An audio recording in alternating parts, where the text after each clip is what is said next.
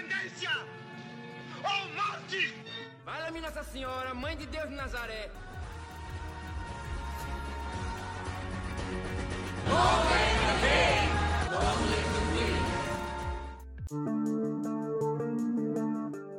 Olá!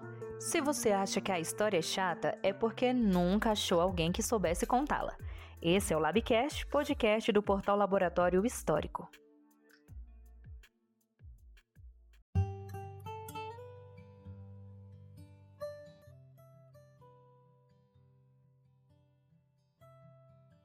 E ela encurrala o bispo, consegue sobrepujar o cavalo e intimidar o rei. E finalmente todo o jogo está em xeque. Isso mesmo que você está pensando. Todo o contexto monárquico europeu é um belo jogo de xadrez. E quem manda nessa história é a rainha. Olá, aqui quem está falando com vocês é o Daniel. Diretamente das casas dinásticas de Hugo Capito, onde o poder era sempre de homens brutos e toscos, mas vale lembrar que por trás de toda a trama há sempre uma mulher escondendo os detalhes.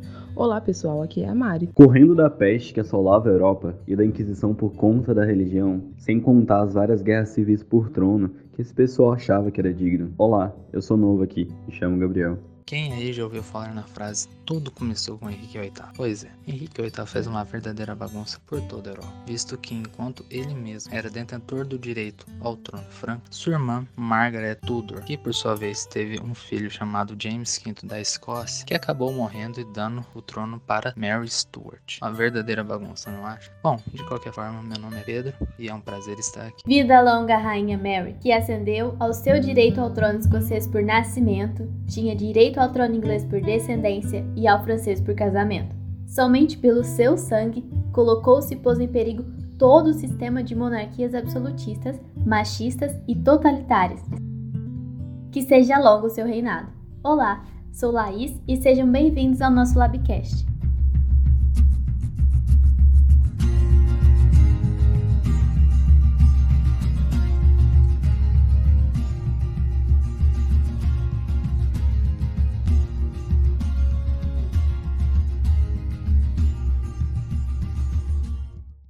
Nosso terceiro episódio do querido Labcast, vamos falar de The Reign, ou Reinado, os aspectos históricos presentes nessa série e principalmente vamos falar sobre a rainha Mary Stuart e Elizabeth I. Tanto para quem viu quanto para quem não viu, Reinado é uma série de televisão estadunidense de ficção histórica. Criado por Stephanie Sengupta e Larry McCarthy, estreou em 17 de outubro de 2015 na DCW e foi concluída depois de quatro temporadas no dia 16 de junho de 2017. É baseado na história de Mary, rainha da Escócia, cujo reinado foi de 14 de dezembro de 1542 a 24 de julho de 1567. Reinado conta sobre seu período na França com o príncipe Francis, seu primeiro marido. A série conta ainda do caminho trilhado por Mary Stuart, a rainha da Escócia, a chegada ao seu poder, iniciando principalmente sua chegada na França na adolescência, seu noivado com o príncipe Francis Valois, acompanhado das suas quatro melhores amigas. Mary precisava sobreviver às intrigas, os inimigos, as forças obscuras que tomavam conta da corte francesa. Mary foi a única descendente legítima sobrevivente do rei Jaime V da Escócia, tendo apenas seis dias de idade quando seu pai morreu. Ela passou maior parte da sua infância na França, enquanto a Escócia era governada por regentes, incluindo sua mãe, Marie de Guise. Um fato bem interessante é que podemos entender um pouco melhor desse contexto se rondarmos a história do Henrique VIII e sua família. É, o Jaime V da Escócia era sobrinho de Henrique e havia perdido sua primeira esposa, Madalena de Valois, por tuberculose, e queria uma segunda noiva francesa para assim reforçar a aliança que tinha com a, com a Escócia, uma aliança franco-escocesa contra a Inglaterra, e pediu a mão de Marie de Guise. É, Henrique VIII, vendo isso, também pede a mão de Marie para tentar impedir essa união, mas dado o histórico histórico de casamento que ele tinha, banindo a sua primeira esposa, Catarina de Aragão, e decapitando a segunda, Ana Bolena, Marie recusa a oferta. Outro fato interessante é que o Henrique VIII, na real, ele era uma pessoa grande, tipo, ele era grande pessoalmente. E aí, numa conversa dele com o Castillon, que era o embaixador francês em Londres, demonstrou seu interesse em casar-se com a Marie de Guise. Em resposta, a Marie respondeu que ela pode até ser uma mulher grande, né, porque ela tinha mais ou menos 1,80m, mas Mas ela falou que tinha o pescoço muito pequeno. Aparentemente, isso aí foi uma, uma homenagem, não, assim, tipo, é, usou o sarcasmo por uma piada que era feita na época,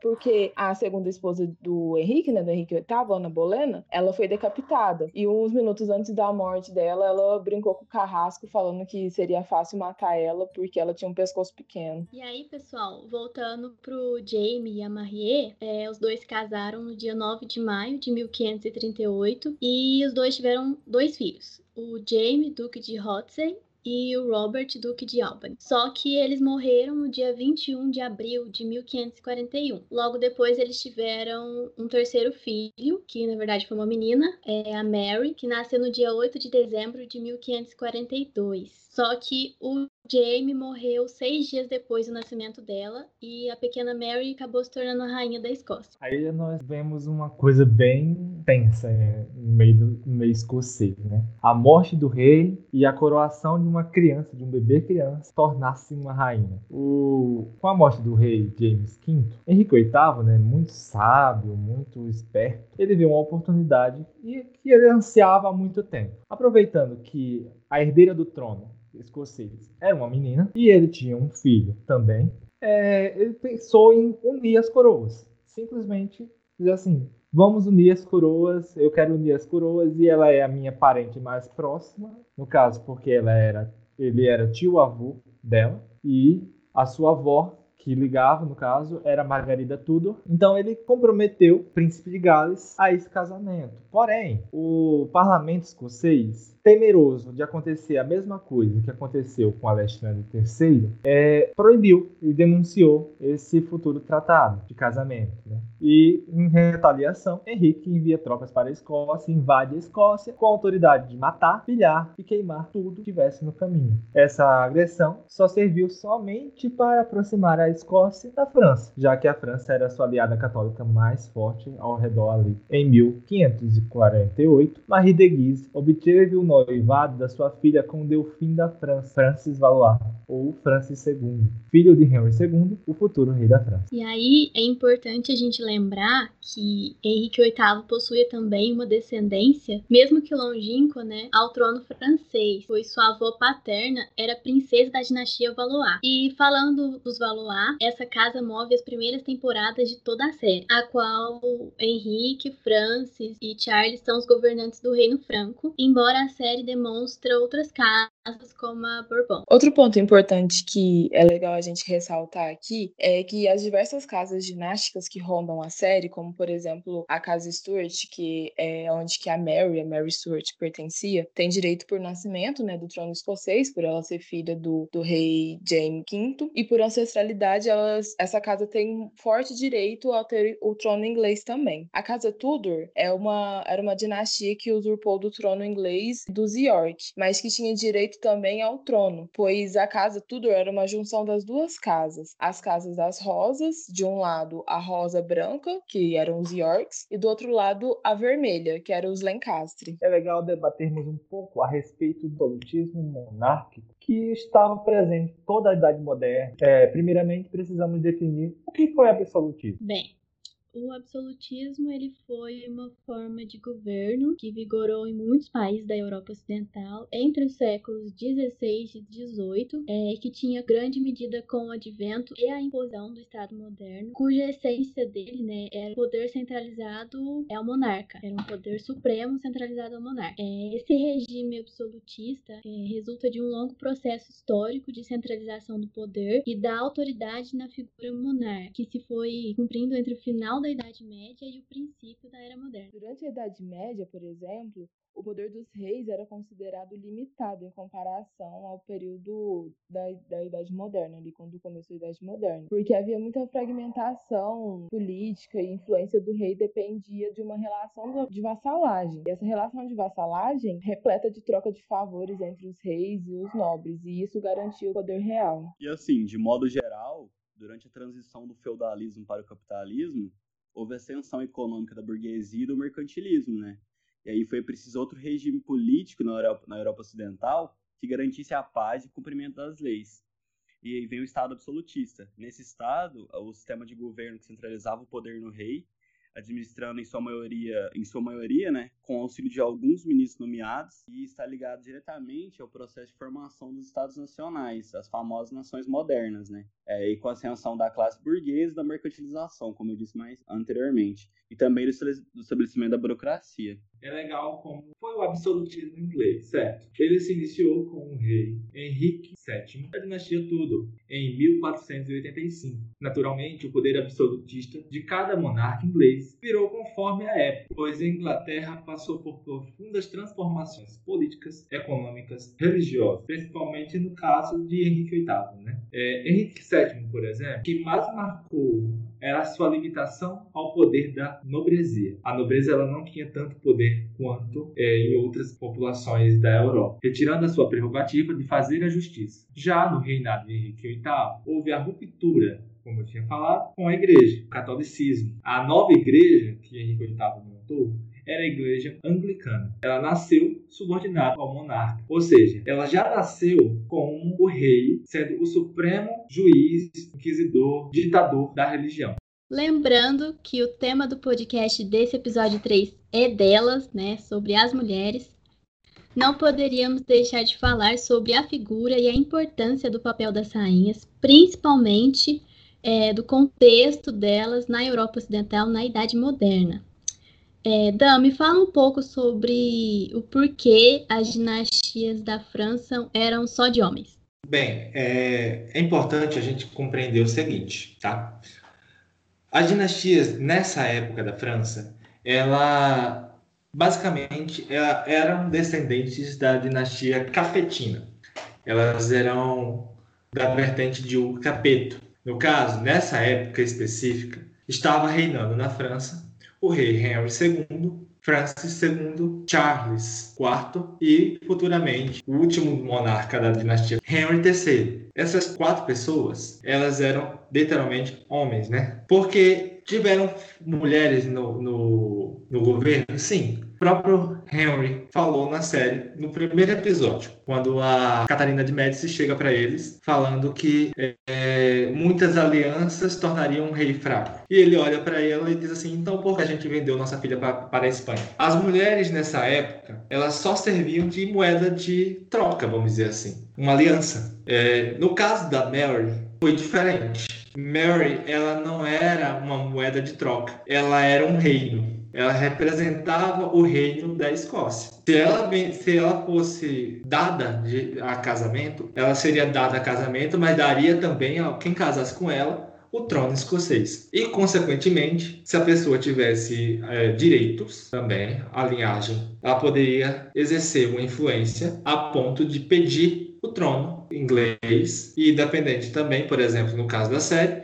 que Mary casou com Francis, ela também teria direito ao trono francês por casamento. Porém, como ela não teve filhos, ela teve que voltar para o seu lugar de origem, né, para a Escócia, pois ela não era rainha da França mais a partir da morte do seu esposo, certo? Deu para compreender isso? Deu, deu sim, ficou bem claro. Agora vamos partir para outra vertente, né, outro tópico muito presente também na série Reinado, né, na história das duas rainhas e em parte do contexto da Idade Moderna, que é a questão religiosa. Mas vamos falar também sobre a heresia e a Inquisição Católica. Só que antes da gente falar sobre o cristianismo, é interessante a gente ressaltar aqui outra cultura presente na série e que também foi perseguida pela Inquisição. Bem, para quem assistiu, vai lembrar das cenas no bosque, né, dos rituais sacrifícios que eram bem polêmicos.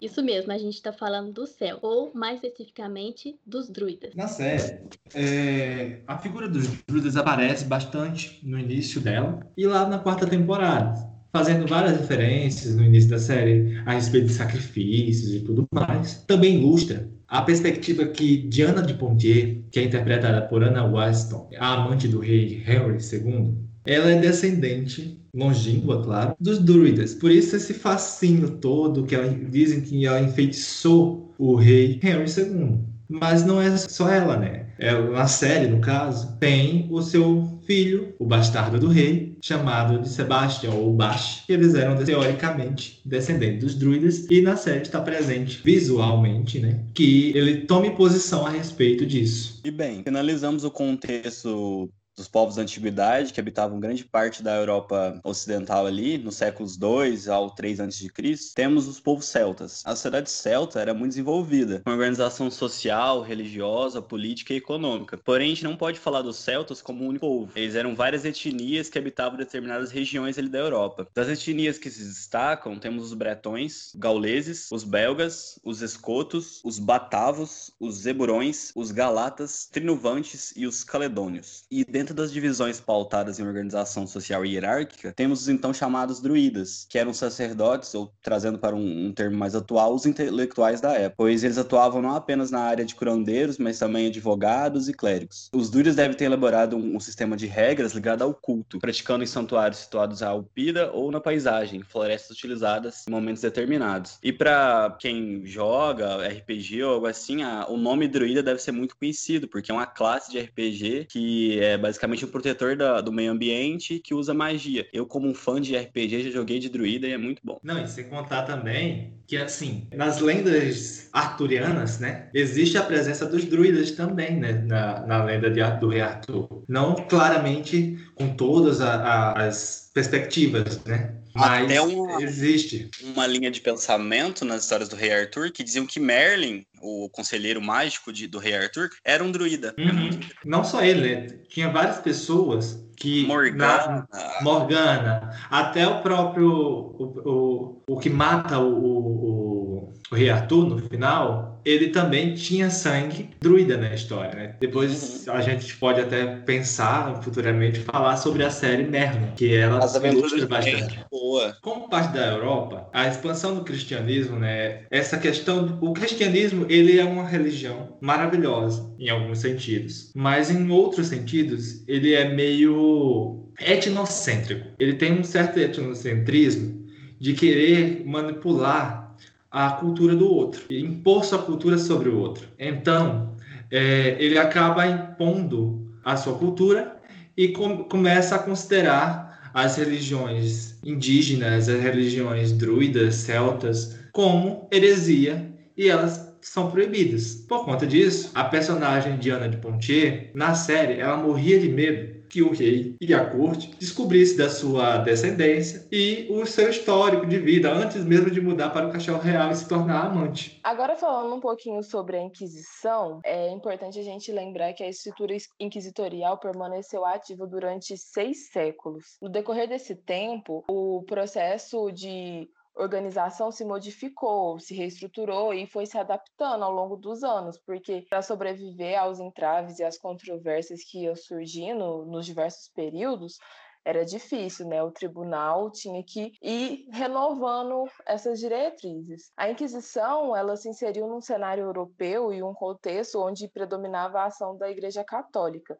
E esse domínio religioso era oficial para a época. E para melhor compreender esse tribunal, né, é preciso entender que essa história se divide em dois momentos, entre o século XV e XVI e depois desse período. No primeiro período, ele se apresentou como uma organização puramente religiosa, cujo, cujo objetivo era combater as heresias, né, que eram crenças e práticas não pertencentes ao catolicismo, crenças e práticas pagãs, né? E zelar pela manutenção da fé católica em domínios estabelecidos. Ah, então já que estamos falando de magia, acabamos de falar sobre magia, é, práticas ocultas e heresias, né? A gente não podia deixar de falar sobre uma presença importante na corte francesa durante o século XVI. Nostradamus. É, é, antes de nos aproximarmos da questão do cristianismo, precisamos entender que Nostradamus estava presente nessa história também, na corte francesa, né? É, destacar a figura histórica presente na série. Ele é conhecido até os dias de hoje. Por incrível que pareça, Nostradamus tem ligações com 2021. De acordo com vários tabloides, se você pesquisar, você vai encontrar profecias de Nostradamus. Estamos falando de quem? Do, de um dos videntes mais famosos do mundo. Tá bom, peraí. Laís, me fala um pouquinho a respeito de quem foi Michel de Nostradamus.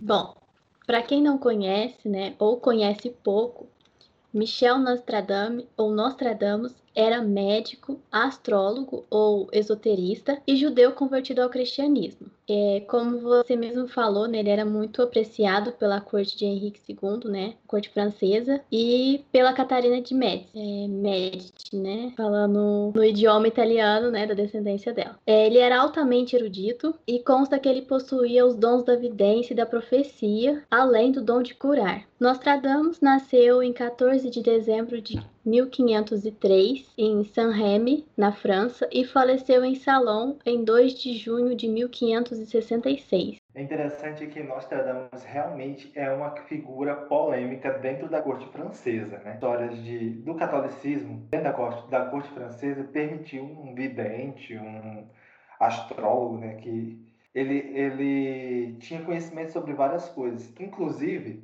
na série demonstra né, que ele previu a morte de Francis. Não tivesse falado nos ouvidos de Catarina de Médici, talvez Francis e Mary tivessem casado mais rápido, ou não? Eu também acho. É uma figura que ajudou, não ajudando.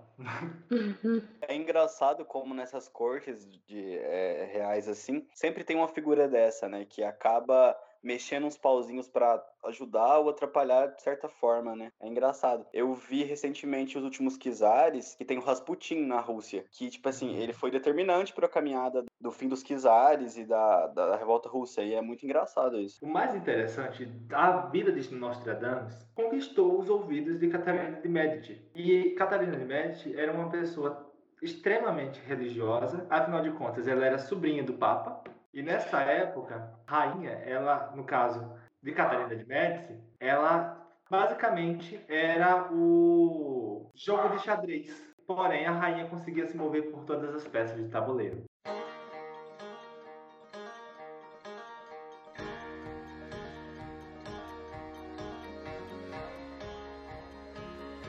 Voltando para o contexto da Igreja Católica e a busca de expansão por essa religião, a gente não pode deixar de falar sobre a reforma protestante, e principalmente das tensões entre os católicos e os protestantes na Inglaterra e na Escócia durante o reinado das rainhas Mary Stuart e Elizabeth I. Sabemos que a reforma protestante ela foi uma grande transformação religiosa da época moderna, né? Porque ela rompeu com a unidade do cristianismo no Ocidente, que era muito forte. Todas essas dinastias, elas tinha um cristianismo muito enraizado ali desde a sua base. Aí no dia 31 de outubro de 1517, Martim Lutero ele, ele fixou na porta da igreja do castelo as 95 teses que criticavam certas práticas da igreja católica e as insatisfações que essa população e tipo principalmente Lutero tinha. Entre elas seriam tipo a conduta da igreja para com os súditos e tal, é, e, sobretudo, as indulgências que eram comuns à igreja daquela época. E dentro dessas reformas, temos três principais vertentes né, do protestantismo no século XVI. A, a luterana, com Martim Lutero, a calvinista e a inglesa, que é a anglicana. É, diferente das demais, a reforma religiosa na Inglaterra ocorre a partir do rei, e não de um grupo de teólogos é, críticos à prática do clero católico, né, como foi o, Mar o Lutero. O, o Henrique VIII, ao se desligar da igreja de Roma, é, porque não foi aceito o pedido de divórcio dele da, com a Catarina de Aragão, o Papa Clemente V recusou, quando, ao recusar ele se desliga da, da igreja, né? Exatamente. Não, e esse, essa bagunça que Henrique VIII arrumou deu um turbilhão. De casamento, por conta de casamento, né? Ah, nossa, deu um, um, uma dor de cabeça para o pessoal da Inglaterra, porque é, ele. Porque... A, a justificativa dele era que ele casou com a irmã, com a, com a mulher do irmão. Só que ela nem chegou a casar com o irmão dele. Não, e se a gente for parar para pensar, a gente explicou, falou, falou desse contexto, a gente sempre volta nas mudanças que o Henrique fez. E o Henrique VIII, vou te falar, viu? Vai dar trabalho. Literalmente, você só entende o mundo depois de Henrique VIII. Mas assim, é... uma coisa interessante dessa época, esse turbilhão é que depois da morte de Henrique VIII, o que, que acontece? Quem assume o trono inglês? É o filho dele. O rei Eduardo, se não me engano, é esse o nome, a pronúncia certa em inglês, ou Eduardo no português. Ele assume o, o trono, só que aí ele estava perto de morrer também, que esse povo era tudo frágil e morria cedo. Aí vai lá e morre de dor de ouvido, cara. Não, aí esse já é o da França. Errei, então. Mas o, o, o Eduardo pega, vai lá, faz um testamento dizendo que o trono seria da prima dele, que era, era anglicana, era protestante. Aí vem Mary, Maria, filha de Catarina de Aragão. E diz: Não, vem aqui, volta aqui, vamos conversar e eu vou tomar de volta o trono. E pela primeira vez é, na história da, da, Inglaterra, uma mulher consegue reivindicar o trono. E Maria, tu, Maria Tudor sobe ao trono inglês, só que também morre depois de um ano e meio de, de governo. E sobe nova, no caso, é, ela era católica, né? Ou seja, as reformas que o irmão dela fez, apesar de ser novinho e ter sido tido regente, a, a reforma que o irmão e o tio, de, o tio dele fez com a reforma religiosa anglicana, quando Maria assumiu, foi tudo por água abaixo. Ela revogou tudo, dizendo que a, o protestantismo era proibido na, na Inglaterra, que agora era só a religião católica e, se relançou com, a, com o Papa.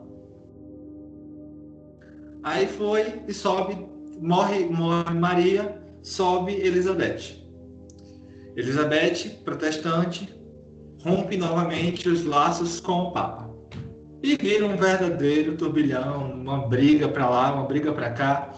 E os, os escoceses, maior parte deles, boa parte deles eram católicos, mas tinham também dentro da, da, da Escócia é, muitos protestantes que apoiavam a rainha Elizabeth assim como os católicos da Inglaterra apoiavam a Rainha Mary. Inclusive, na série mostra muito bem essa questão do depois do casamento que os, os ingleses é, católicos trocaram a bandeira da, da, da, da Inglaterra, da, do seu, da sua nação, pela bandeira da Escócia do, no dia do casamento da Mary com Francis, por conta do catolicismo. Esse embate entre católicos e protestantes vai causar muito impacto no governo de Elizabeth I e principalmente no reinado de Mary Stuart. É, Mary ela foi coroada rainha com seis dias de idade, depois prometida a Francis II, o futuro rei da França. Durante a celebração de seu casamento, em 1558, é, o rei Henry, era o rei atual da França, ele proclamou os dois jovens, no caso Mary e Francis, reis da Inglaterra, uma vez que Mary Stuart era legítima sucessora da Inglaterra por conta da sua mãe. E Maria Tudor, no caso a irmã de Elizabeth, tinha acabado de falecer. Henry considerava a Elizabeth uma bastarda, porque era filha de Ana Bolena, e negava o direito de sucessão. Inclusive, Papa também negou o direito de sucessão de Elizabeth. Porém, o povo não. O conflito entre Mary e Elizabeth começou aí com essa tensão de o Henry II, no caso, né? É, mais tarde, pessoalmente abraçada por Mary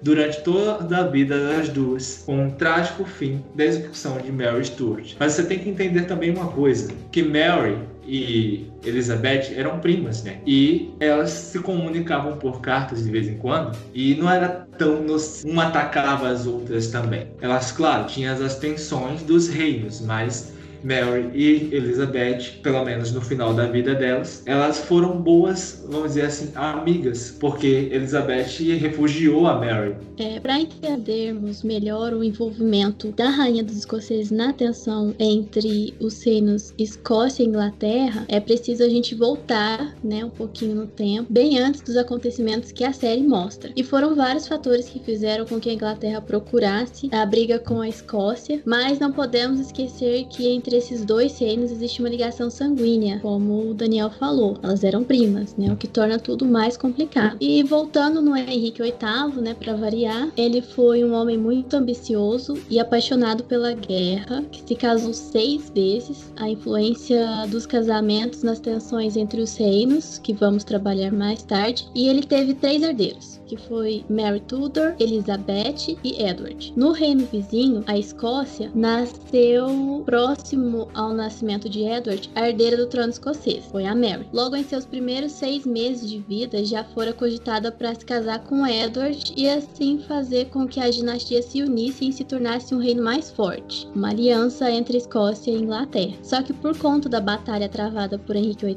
contra Jaime V, né, o pai da Mary Stuart, fez com que essa possibilidade de casamento fosse descartada. E na batalha, o rei James da Escócia faleceu, deixando sua esposa Maria de Guise no trono como rainha regente e sua filha ainda bebê prometida ao herdeiro francês Francis II. Essa escolha não deixou o Henrique VIII feliz. E a partir desse episódio, a Inglaterra passou a ser um território de, de interesse da aliança francesa-escocesa, né? Após a morte do rei da Inglaterra, quem assumiu o trono é Edward, o único herdeiro homem. E com o passar dos anos, após a morte do jovem rei Edward, o trono inglês passou pelas mãos de Mary Tudor, a qual não reinou por muito tempo por conta da sua idade avançada.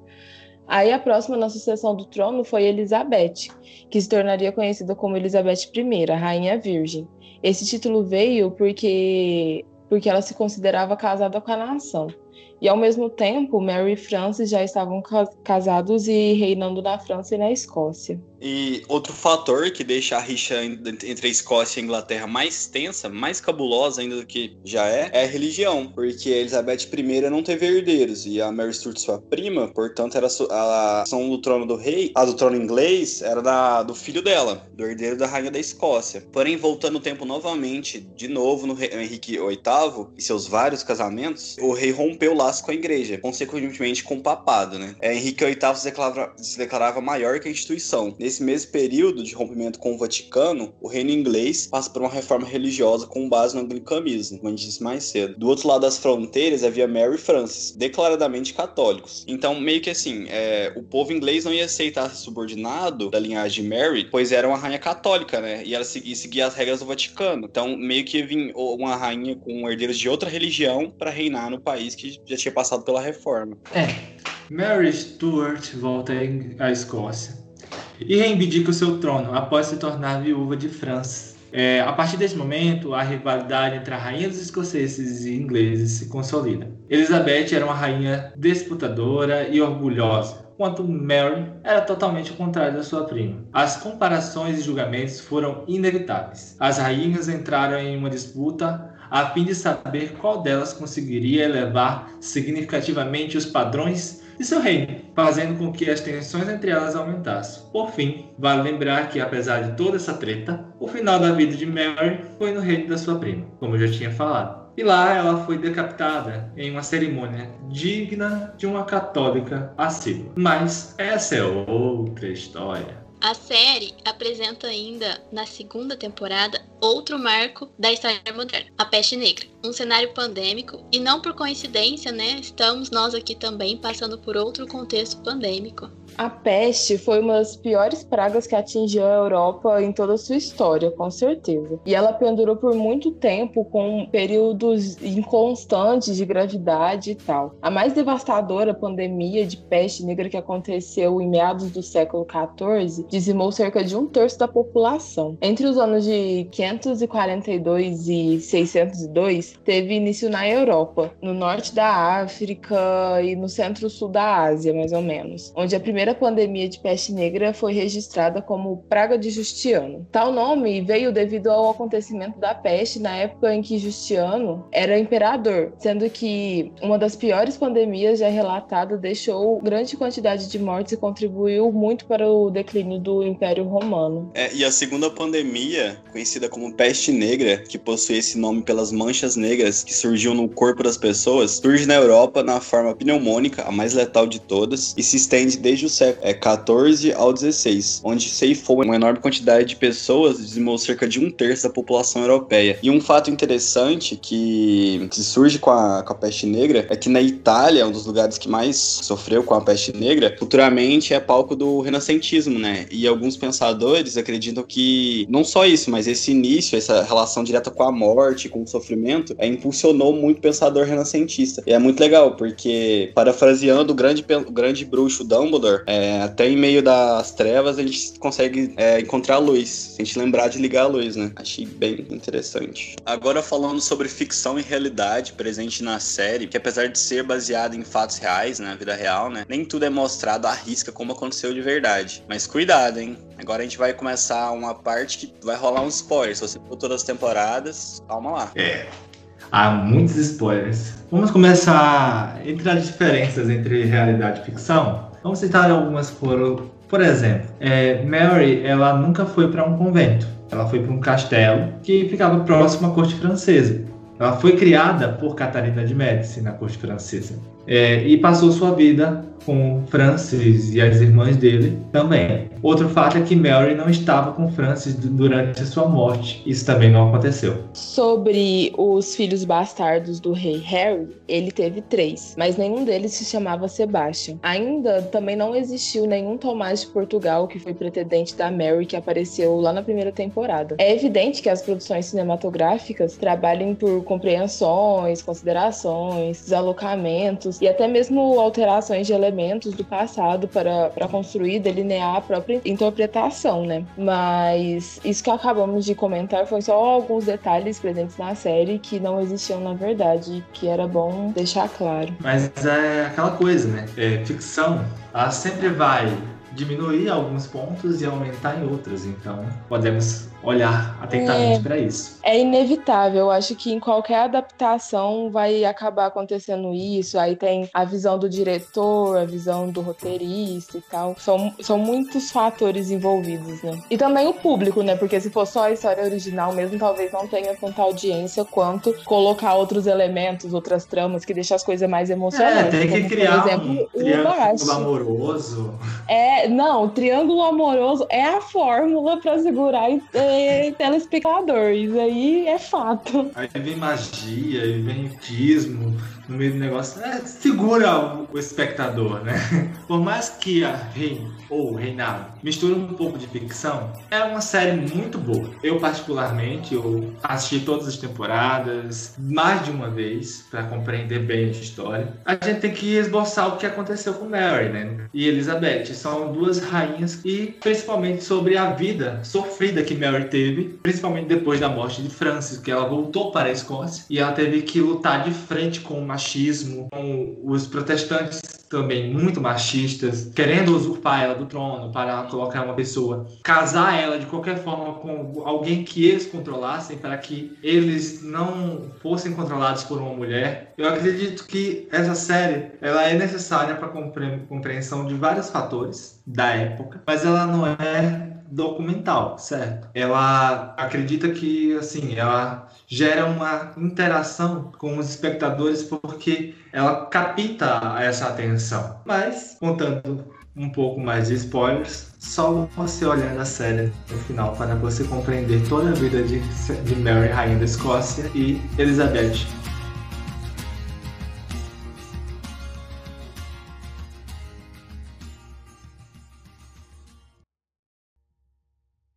Bom, Querido ouvinte, já estamos encaminhando para o final desse episódio, que apresenta compreensões sobre os aspectos históricos presentes na série Reinado, Salve as Rainhas. É, gostaríamos de agradecer a professora Cláudia Bovo, que nos ajudou na construção teórica, indicando textos, e ao grande professor Marcelo, né, que ajudou na re revisão teórica do conteúdo, a Evelyn, que nos concedeu a honra de fazer a voz da apresentação desse Labcast, e você, nosso querido ouvinte, que nos concedeu seu tempo para tentar aprender algo novo. Muito obrigado